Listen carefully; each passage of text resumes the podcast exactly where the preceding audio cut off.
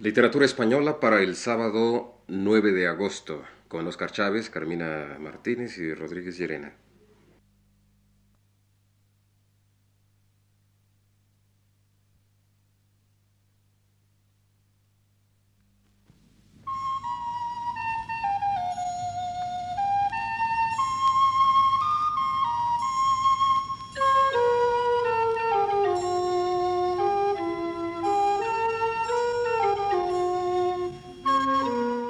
Radio Universidad Nacional de México presenta Literatura Española. Un programa a cargo de Luis Ríos. Luis Ríos nos dice en su texto más reciente. A la llamada generación de la Guerra Civil pertenece Francisco Giner de los Ríos, poeta que vivió hasta hace unos cuantos años en México, en donde ha escrito la mayor parte de su obra. En Giner de los Ríos, la huella de México y lo mexicano, que en otros poetas ya hemos venido rastreando a lo largo de estos programas, ha tenido que ser necesariamente muy perceptible, ya que es aquí donde su voz maduró.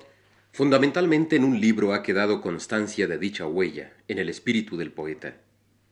Su título, Los Laureles de Oaxaca, publicado en 1948. Libro lírico de viaje por tierras mexicanas, en el que la prosa y el verso se alternan a medida que la tensión afectiva del viajero así lo requiere para mejor hallar expresión. Leamos un pasaje del libro para advertir más claramente el sentido de tal alternancia.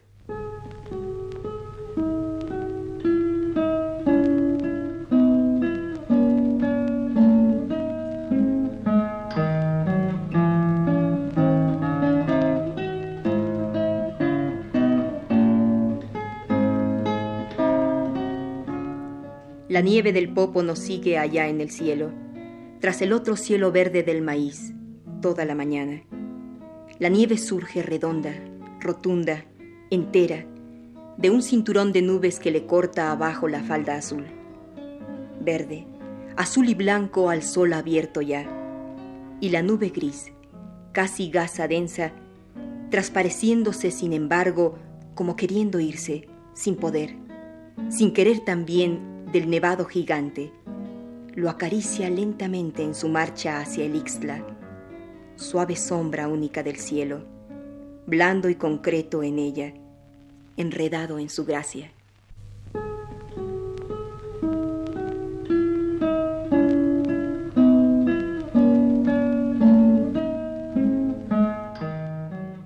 El popo se desnudaba en la mañana primera el vestido de las nubes por su cabeza descuelga sobre el campo de maíz, ya verde la verde tierra.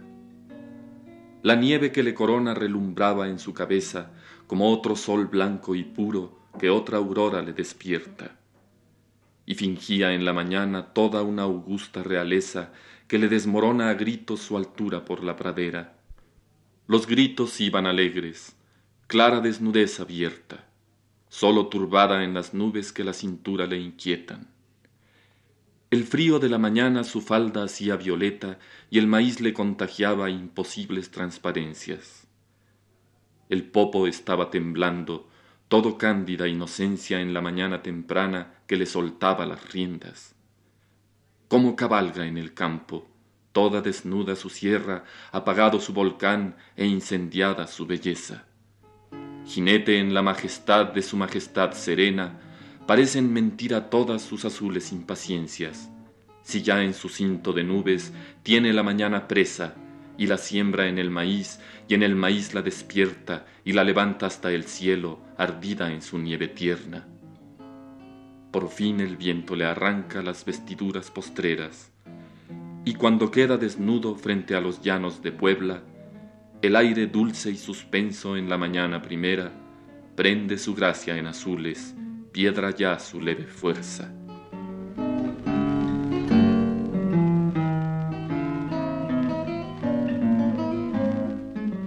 El mercado de Huejotzingo, al pasar, despliega a lo largo del camino los colorines de sus zarapes, luchadores con el sol.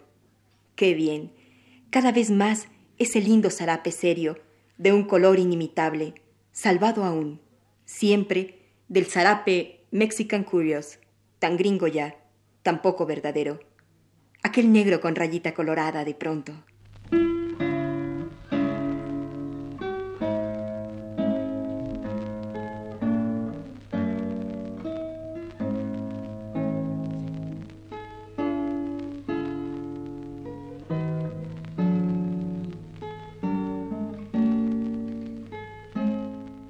En un libro posterior a Los Laureles de Oaxaca, intitulado Los Romances de San Ángel, nos encontramos con los ojos del poeta posados en el mismo paisaje del valle que el romance antes leído recogió. Si aquel romance reflejaba las primeras luces de la mañana en el volcán, en este otro será la contemplación del Popocatépetl al atardecer lo que incitará al poeta a cantar. Menos descriptivo, más interior que el primero, este romance dice así.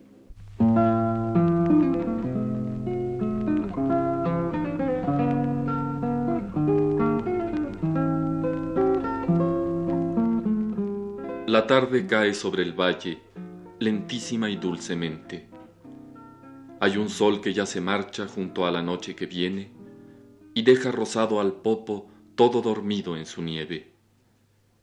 Es una hora bien tierna, de una ternura solemne en que parece que Dios sobre las nubes se mueve.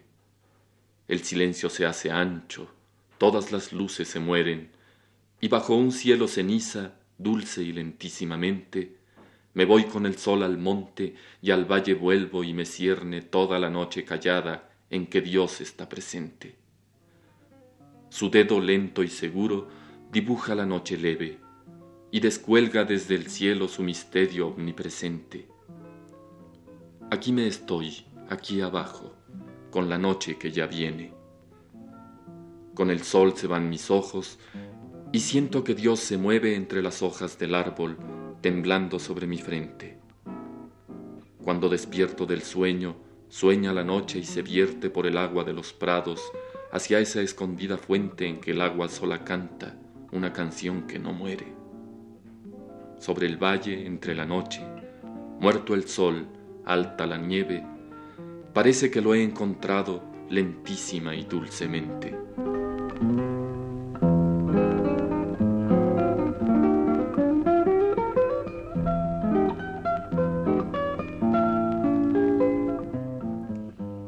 Tras de diferentes viajes a otros países, el retorno a México, al paisaje del valle, es saludado por Francisco Giner de los Ríos con un hondo reconocimiento. Reconocimiento es, en efecto, la palabra justa aquí, pues el sentimiento expresado siempre por el poeta es el del bienestar del reencuentro, la recuperación de lo que le es propio, de lo que, como si fuera desde siempre, le pertenece. Llegado a México, cuando era muy joven aún, a edad mucho más temprana que Emilio Prados o Juan José Domenchina, y los demás poetas de aquella generación famosa del 27, la presencia de lo mexicano en Giner de los Ríos muestra lógicamente una asimilación a la intimidad del poeta más cumplida, más natural que en aquellos otros autores. Esto podemos notarlo muy bien si, como a continuación haremos, tras de leer dos poemas escritos ante la contemplación de otro paisaje extraño, leemos el soneto que Giner de los Ríos escribe al retornar a México. Los dos primeros poemas se titulan Tardes del Sena. Esperanza es el título del soneto final.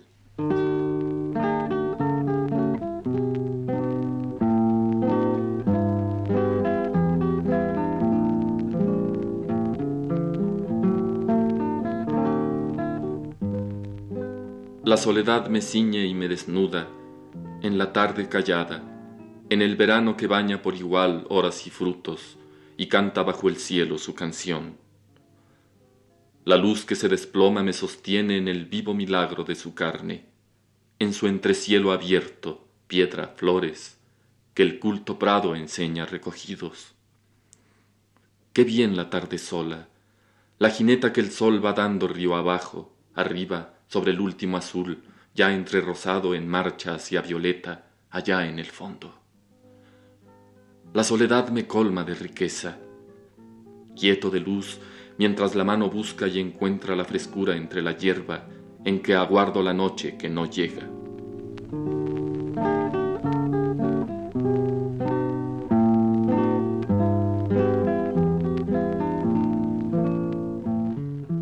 Estoy sin más que ser casi del todo, y siento soledad que el mundo puebla tu voz delgada y que la tarde ahoga de voces y de gritos tu hermosura.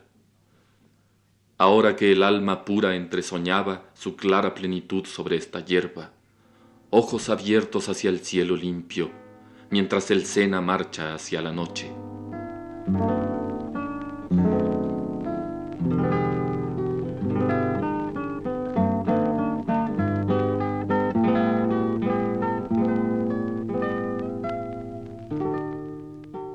Qué distinto el paisaje y monumentos con que voy sosegando la mirada y la turbia clamor desazonada de pasados antiguos desalientos. Hoy salgo hacia la luz y hacia los vientos para templar mi voz desesperada sobre una verde hierba enamorada y un porvenir de amaneceres lentos. Voy hallando la viva fuerza ausente desde el Valle de México callado, tembloroso de luces y de anhelo y la esperanza se abre por mi frente, subiendo desde el pecho más cerrado, desnudando mi espíritu y el cielo.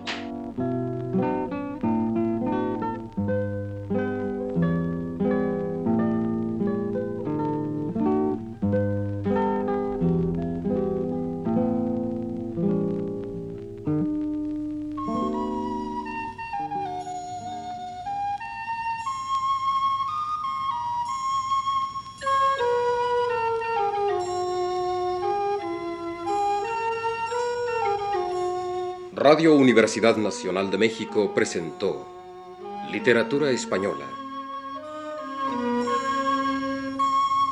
Un programa a cargo de Luis Ríos. Lectura a cargo de Carmina Martínez y Óscar Chávez.